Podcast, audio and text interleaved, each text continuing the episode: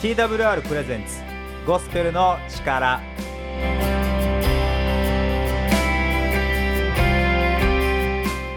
はい皆さんこんにちは。今日もゴスペルの力が始まっていきます。本日のパーソナリティは小松と。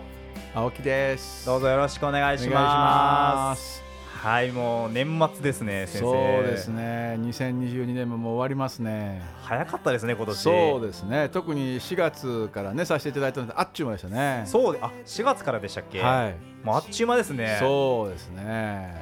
いやー今年どんな一年でした？そうまああのいろいろといいこともありましたし、はい。でかといってでもねやっぱり、まあ、私の場合はその母を3月にちょっと天に送るってことがあってあそうですかはいいろんな意味でこう変化を遂げる1年だったなって感じですね。そうですかはいはあ各いう僕も変化が大きかった一年だったんですけい、どなるほど。あの3月にですね、はい私は結婚をしましたのでその変化 その変化は大きいですね。すごい変化が1年前とは全く違うはい、はい、そうですね。生活を送っておりますね。ははいということでもう少しで今年終わりまして来年になりますけど来年もどんな1年になりますかね。そうですねやっぱり、まあ、あの日々、毎日は、ね、継続していくと思うんですけどやっぱりなんかこうもう一度心機一転みたいなねそういう気持ちであの歩んでいける1年になったらいいなと思いますね。そうですね。ははい、ありがとうございます。ということで今日もですね青木先生と小松2人でお送りしていきます。今日はですねラジオネーム吉次郎さんからですねお便りをいシジロただきましたので吉次郎といえば沈黙のねね。出てくるはい。登場人物ですよね。そうですね。あのいいいい加減な男ね。はい。はい、い。い加減な男。はい。はい、でも質問は全然いい加減じゃありませんので。あそうなんですか。失礼しました。ははい、そのことをですね、はい。今日はお話ししたいなと思ってますので、はい。ぜひ楽しみにお聞きください。では、ここで一曲お送りします。EYS で祈りは聞かれるです。ではお聞きください。主は私の声に耳を傾け主は私の願いを聞き遂げてくださる祈りは聞かれる叫び続けよう祈りは聞かれるそれは必ず起こる主を信じ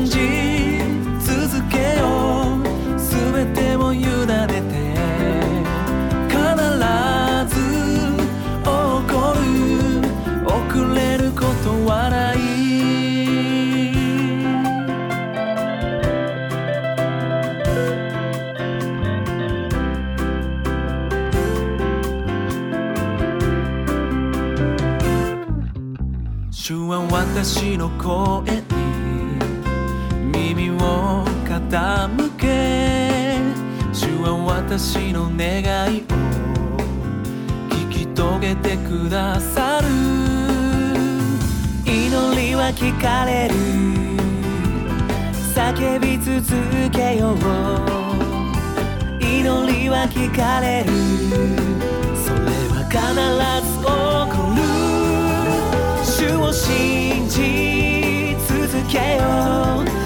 うすべてを委ねて必ず起こる遅れることはない主を信じ Hey, here we are to magnify the name of Jesus. Oh, come on, let's put our hands together and give him all the glory. The word of God says. はい、ということでですね、今日はですね、ラジオネーム吉次郎さんからお便りいただいてます。いい名前ですね吉次郎ってね。そうですねうん。いい名前ですね。いい名前だな。なんか今いい加減とか声かけてくれそんなことないと思うな。はい。ということでですね、その吉次郎さんからお便りいただいてますのでお読みしたいと思います。イエス様が貼り付けの刑の際に主よどうして私をお見捨てになったのですか？と言われたこのセリフの意味を教えていただきたいですということで少し聖書を読みたいなと思っておるんですけどもはい。マルコの福音書第15章の34節新約聖書にマルコの福音書ってあるんですけどもその中の15章の34節の言葉なんですね。そして3時にイエスは大声で叫ばれた。エロイエロイレマサバクタニ訳すと我が神我が神どうして私をお見捨てになったのですか？という意味であるこの箇所のこのどうして私をお見せになったんですか？どういう意味ですか？っていう質問が来たんですけども。なるほど。えこの吉次郎さんはクリスチャンですか？吉次郎さんは多分ですね、えー、とクリスチャン教会には普段行かれていない方あででも聖書には興味があるああなるほど。だから読まれたんでょしょうね。はい。そうですよね。うん。ところでですね一つやっぱり私たちがこの聖書を読むときに覚えておいたらいいと思うこと何かっていうとですね私たちはこう聖書をまあ時期通りに読む、まあ、福音派とかはそのように言うわけですけどはい。しかしその時期通りっていう言葉がすごくくせ者なんですね。あくせ者なんですか？はい、何かあったらその通り読んでるって自分で理解して読んでるわけですけど、はい。だけどやっぱりその言葉とかその言い回しっていうことの中にはいろんな解釈がやっぱりできる。はい。でそのいろんな解釈ができるってことを認めるから私たちはプロテスタントとしていろんな教派が共存できているわけなんですね。はい。だからこれはこの解釈しかダメ。これはこういう考え方以外は認めないっていうふうなことだけになっちゃうと、はい。これはもうちょっと表現あれですけどもあのカトリック的というかですね、はい。これ唯一これだけですっていうことになっちゃうわけであって、はい。そういう意味では聖書の中には時として結構あのオープンエンドっていうんですかね。はいそれぞれの読み手の皆さんにこうその解釈は委ねますとかはい。もしくはこれについてはこういう考え方があるこういう考え方があるこういう考え方がありますよっていう形でそれ以上はあなたが神様と向き合う中であのう受け止めてくださいっていう、そういったものってやっぱあるんですよね。はい。それは私たちはそのそれを認めるか認めないかっていうこと以前に、はい。そういうものがあるっていう前提に立って考えないとですね特にこういう箇所っていうのは非常にあの読み方を実は結果的に間違えてしまうことにもなりかねないわけですね。なるほど。はい、はい。で一つは何かと「我が神我が神どうして私をお見せになったんですか?」ってね、はい。これおかしいですよね。流れからいくと。はい。だってイエス様が十字架にかかるそれは私たちの罪のためだ。でイエス様もそのことを知っている。はい。とするならばこういうことこういう発言をするはずがない。はいにもかかわらずしている。しかもですねこれマルコに書いてあるってことはとても大事なことであってちょっはいとこれなんかすごく大学か進学部の講義みたいで申し訳ないんですけど、はい。実はマルコの福音書っていうのが福音書の中の、まあ、ある意味原型なんですよね。あ4つの福音書が新約聖書にはありますよね、うんありますあります。その中の,、はいあのはい。原型なんですね。原型ですね、マルコを元にして書いたのがマタイとルカと言われてもちろんそこには神様の霊感ね、はい。神様の導きの中でそういうインスピレーションを受けたり神の言葉として受け止める信仰者として書いたことは間違いないですよ。はい。はい、だけどそして最後に書いたのがヨハネの福音書であるとした時に、マルコに書いてやるっていうことはこれはやっぱりマタイもルカも当然読んだし見たし、はい。それを参考にしているってことになるだろうとはい。いうことですよね。はい。うん、その中にちゃんとこの「我が神我が神どうして私をお見捨てになったんですか?」っていうのが入っているっていうことは、はい確かにイエス様はこれを言ったんだろうなと。本当に。はい。これは間違いないことですし、はい。変な脚色とか、はい。なんかこうあの人々をミスリーディングするために、はい。惑わす意味で書いたわけではないってこと分かりますよね。はい。ええ。とした時じゃあ何なのかってことですね。はい。で一つですねそれにはいろんな立場っていうのがあって、はい。それはある人はこう言いますね。あのイエス様が全人類の人々の罪をねあがなうために十字架にかかったんだからこの言葉っていうのは本来私がもしくは人間たちが罪の中にまみれていた時に発するべき言葉をはい。イエス様がこう代表としてうん。これを語ったんだっていう意見がありますね。はい。まあ、これが一番どちらかというとこうあの我々特にこう福音派系のクリスチャンからしたらああなるほどアーメンイエス様さすが素晴らしい私たちのねそういう痛みの部分まで分かってくれているってなるわけですね。はい。うん、でもう一つありましてですねそれ何かっていうと実はこの「我が神我が神どうして私をお見せになったんですか?」っていうのはマルコがオリジナルではないんですよ。はい詩編の22編ってとこ見ますけども、はいこう書いてあるんですね。我が神我が神どうして私をお見捨てになったのですか？私を救わず遠く離れておられるのですか？ね私のうめきの言葉にもかかわらずってことですね。はいでだけどもこの22編の実は一節には読みましたけども3節では「けれどもあなたは聖なる方御座についておられる方イスラエルの賛美です」って書いてあるんですね。はい。まあ、これ新海訳2017年訳だけども、はい。要は何かって言ったらイエス様はこの箇所を、はい。その結局3節まで読んだらどうしてお見捨てになったんですか？って言いながら、はい。実はそうではないと。あなたは聖なる方で私たちはあなたに信頼していますっていうのが3節4節以降書いてあるんですね。はいだからこの言葉を言わんとしていたのだと。はい。いう捉え方もできるわけですね。なるほど。するとイエス様は最後に聖書の言葉を語っていたのだ。となるとこれまたイエス様のなんていうんですかこの発言をしたということの意味がですね、はい。こう守られていくってことにもなるわけですね。はあその、はい。それは知らなかったですね。あそうですか。初めて聞きましたね、はい。今日、はい、だから要はその聖書のなんかなんかですかあなた言葉させてくださいって時に最初にこう聖書の御言葉をこう朗々とねはい。唱えるような形で詩編22編を読んだ暗唱していたから届くね人々はね。はい。それを語った。そしてそれは何かといったら特にあなたを信頼しますっていうそういった4節5節以降の言葉につなげていったんだと。はい。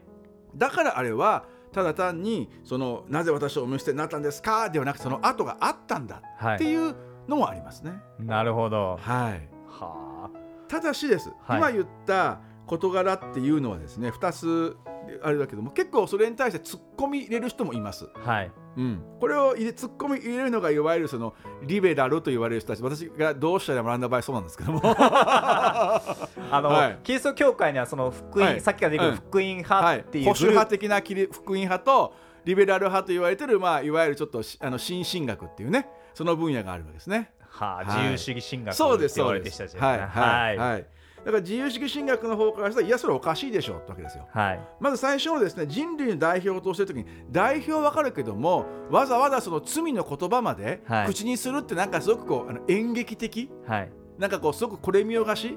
その手足手で手足をねあの釘で貫かれてる痛みの中に耐えてる人がそんななんかこう大行なことを果たしてするだろうかと。はい。全人類の罪のっていうけどそれだったらその部分本当にぐっと黙って、はい。それをすべきだってそんなわざわざ人の罪みたいなことをあげつらうようなことをイエスがするかっていうのが一個ですね。ああなるほど。もう一つはもっとより現実的なのかって言ったら詩編22編その読む余裕がありますかと、そんな十字がかかった人がね。はい。なんかこう助けてって分かるけども「おお我が神なぜ私をお見捨てになったんですか?」みたいなところからね、はい。朗々と言うほど余裕があったんですかっていう、はそういうあの言い方もあるわけですよね。はい、うん。はあそういうツッコミがあるうん。なるほど。じゃあその自由主義神学リベラルはこれをどう捉えてるか。もちろんいろいろ席はありますけども、はい。大筋ではどうかっていうと本当にあれ私神様に見捨てられたって思ったんだろうっていうのがあります。はい。つまり何かって言ったらそれは何かっていうと我々もよく言ってる福音派の中でもそうですけど救いっていうのははい。イエス様が私たちの身代わりとなって死んでくれたって時に、はい。その身も心も本当に身代わりとなるってことは神に捨てられるってことですよね。はい。だから神えイエス様っていうのは天のお父様っていうようにまあ言ったらあのまあ三位一体とかいろいろイエスややこしいんですけども、はい。だけどいわゆる神の子である以上神の側にいる存在ですよね。はいそうですそねの存在が本当にお父さんから見捨てられるって想定していなかったことが起こったんじゃないか。はい。ということですよ。なるほど。だからほんまに「えおお父ちゃんえ俺俺を見捨てんの?」みたいな感じではい。言ったんじゃないかっはいていう説がやっぱりありますね。はい。それなどうどうしてそう思うかって実はあのルカの福音書の中ではイエス様がねあお父ちゃんできたらこの杯を私から取り除けてくださいできることなら私はそれちょっとねだったらもうちょっとやめてほしいんですけどって言いながら、はい。でも御心だったらまあでもしょうがないなそれだったら仕方ないですねってそこにイエス様が逡巡してるわけですよね。はい。ってことは何かってやっぱりイエス様自身がその十字架にかかるっていうことを自らどう自覚していたのかっていう部分は、はい。今言ったいろんな説があるようにそこは我々の想像の域を出ないっていうことでこれお収められてる部分なんだわけですよ。なるほど。はいそこで私たちはそれについていろいろとその立場それぞれの神学教理においていろいろなことを議論する。そしてどれが正しいんですかっていう問いに対してはそれぞれがやっぱり信仰の中で受け止めていくっていうことになるってことはい。なんですよね。ああなるほど、うん。ただそれだからといってです聖書に書かれてある言葉がねじ曲げられたり捏造されたり、はいそういうようなことにはならないから議論は今でも続いているってことですね。なるほど。はい。終わらないんですね。そうだからオープンエンドなんですよ。はあまさにあの映画とかと一緒です。どはい。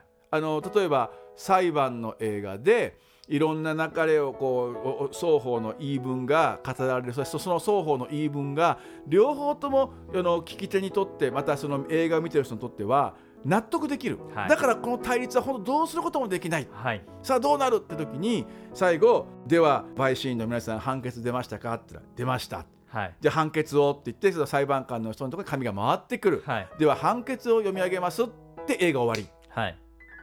どうなったんだ？ってことです。はい。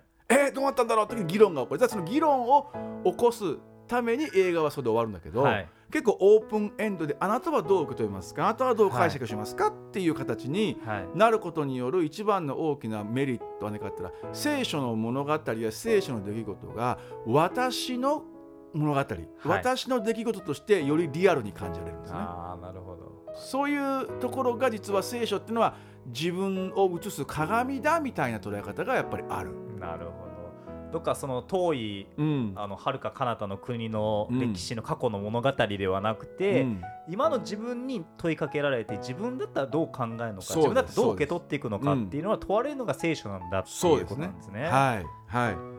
そういうところを、まあまあ、今言ったのは本当にあれです。こんな考え方もあるこんな考え方もあるこんな考え方もありますよっていうのであって、はい。それを自分がどれを選ぶのか祈りながら。でもその時に、あのなんていうのその時はやっぱ真剣にその問題その問いが自分にとって大事な問いだとはい、するならばやっぱ真剣でありますよね。そうですね。うんはいその中で問う中で祈りの中でデボーションの中で私に神様が示してくださったのはこれだっていうのがやっぱり自分の信仰をたたしめるものといくっていうのがねやっぱり一番健全だと思いますね。あーなるほど、はいなんかこう聖書のまあ考え方であったりとか、枠組みってあってそれぞれのまあ考え方あると思うんですけど、うん。でも僕らもあ僕もこう毎日こう聖書を読んだりとか祈ったりするんですけど、うん。同じ聖書を読んだとしても、うん。多分読む状況であったりとか、はい。ですごく受け取り方変わってくるなっていつも思うんですね。そうなんですよ。だから自分に個人的に語られていくものなのかもしれないですね、うん。聖書っていうのは。そうですね。はい。はあなるほどそういう箇所って結構ありますよ本当に。そうですね。はあの例えばですけどカインとアベルの物語なんかもそうですよね。はいうん、あの確かにあのヘブル書の中では、はいあのカインの最後のはいい加減だったとかなってるので、はいそこがその新約と旧約が同じ神の一つの視点において語られてるっていう視点からいくと確かにカインの方に落ち度があったってなります。はいだけど旧約聖書のカインとアベルだけを見ていたら、はい双方にっていうかカインの落ち度ってあんまり感じられないんですよね。はい。むしろアベルの方は確かに遺語を持ってくるってことですごくそこは強調されてるけどもカインだって人に贈り物をするときにねよくありますよね。よくあの訳あり野菜とか売ってますけども、はい。はいああいうのって訳ありって書くぐらい、はい。やっぱり人に出す以上はちゃんとこう綺麗なもの美味しそうなものを出すのが当たり前だとしたときに、ね。カインが本当にいい加減だったのかっていうところはいやっぱりよくよく考えてみた時にあれはやっぱりあのーカインに対して神様がはい罪が戸口であなたを恋したっているってはいあの部分が大事ですよね。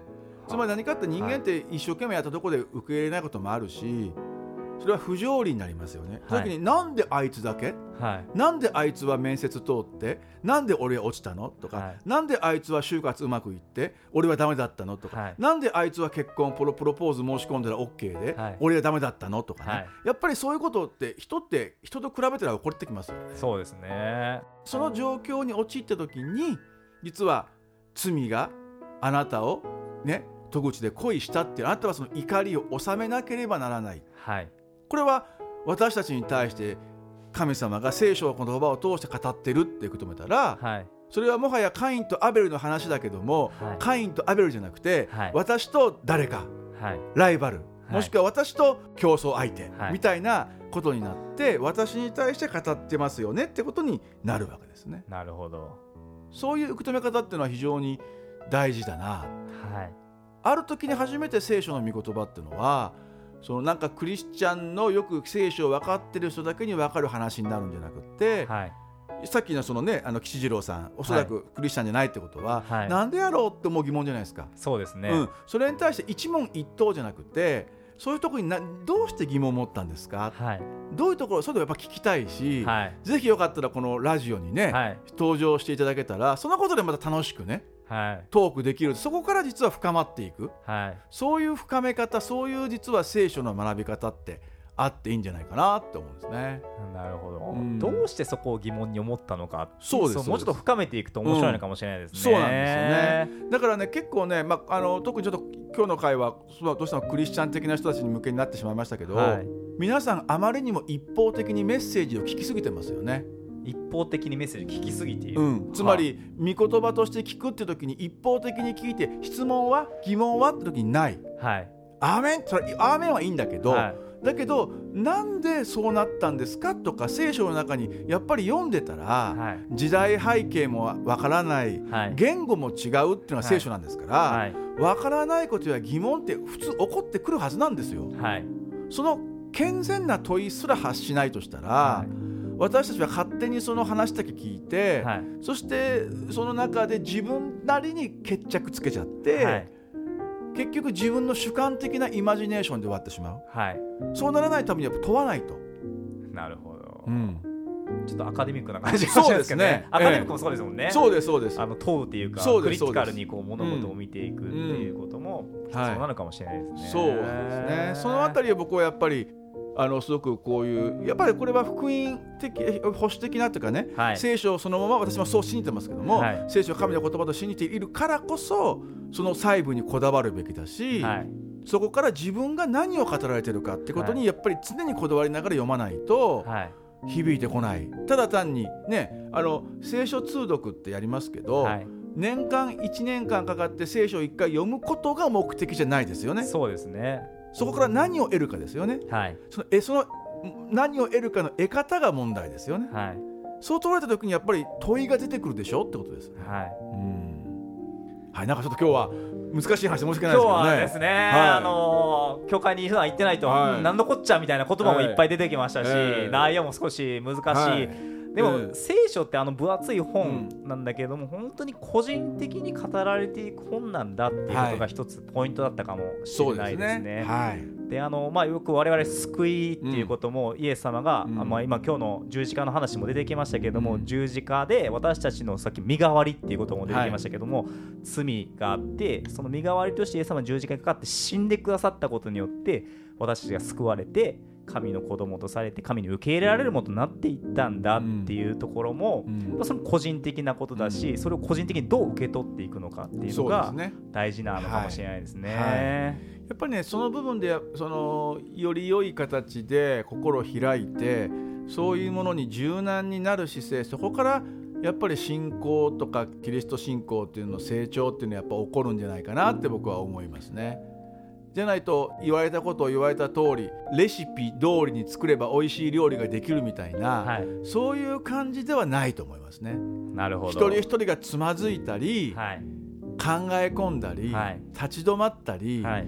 そういう中で人って成長していく。はい。それは信仰という面においても同じだしその意味においては聖書っていうものに対してクリスチャンであろうとクリスチャンでなかろうとそこから得るものは大いにある。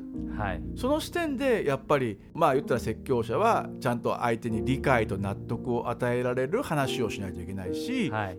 そしてそれが神の言葉として一人一人の心に残るっていうことを考えないと、はい単に俺の話俺の話術とか俺の何か言い回しとか、はい。発見とかっていうのにこだわってたらあかんですね。ああはいそれは今は教会の牧師の方々に、まあそうですね。向けて語られたかもしれませんけどね、はい。はい。なんかまたこれで全国の牧師先生を敵に回してしまったかもしれませんけれども、はい、でもまあ私の中のいわゆる聖書ってそういうもんです本当に。なるほど、はい。だからこの吉次郎さんはそういう意味ではすごくいい問いをねはい。与えてくれたしその中で吉次郎さん自身が今の中でどれを納得として今現実ね受けることができるかってところからそこが定点になりますよ。はい、うんなるほど。はい、て定点っていうのはつまりそこがその人の今の立っている場所です、ね。立ってる場所は、はい。なるほど、はい。そうですね。僕もこう普段聖書をねパーって読み流したりとか、うん。メッセージそのまま聞いて、あええ。そっかって思うことが多いんですけどやっぱりはいそこで問わないといけないし、うん。そうしたら自分のものになっていかないし、うん。自分とパーソナルな神との関係になっていかないのかもしれないですね。そうですね。えはい。わかりました。ありがとうございます。なかなかいいというか本当すごくいい質問だと思いますし。はい。そうですね、は岸弘さんいかがだったでしょうか？またぜひこの番組聞いてくださった感想をですね、うん。お寄せいただけたらすごく嬉しいですね、はい、そうですね。はい。はい。何度も言いますけど、ぜひよかったら番組にね、登場していただければと思いますけどね。そうですね。はい。男性なのか女性なのか岸次郎さんね、ちょっとそのところからもね、あの気になりますね。そうですね、はさあどちらなんでしょうか？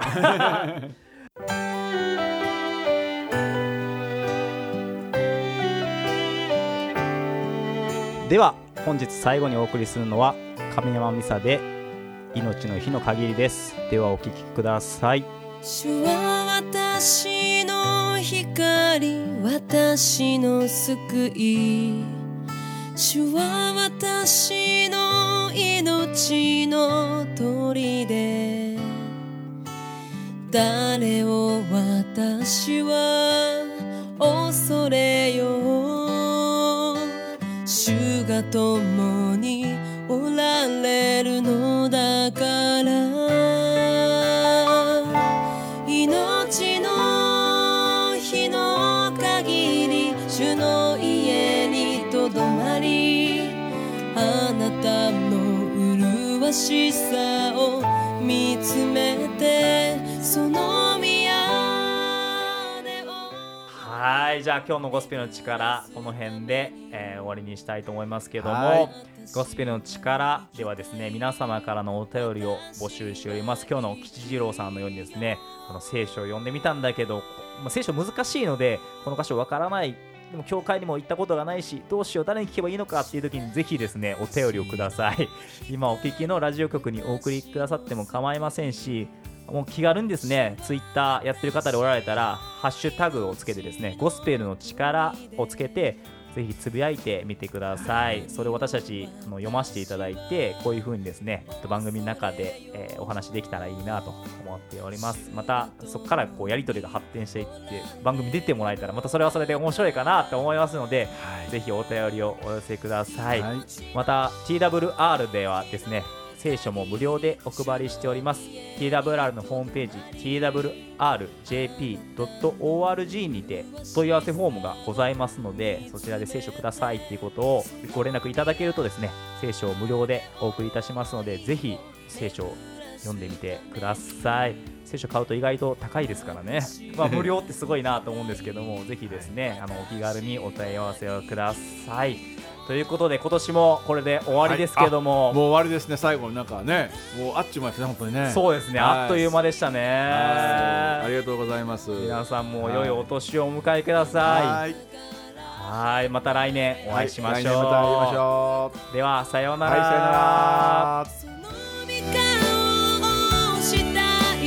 求めます。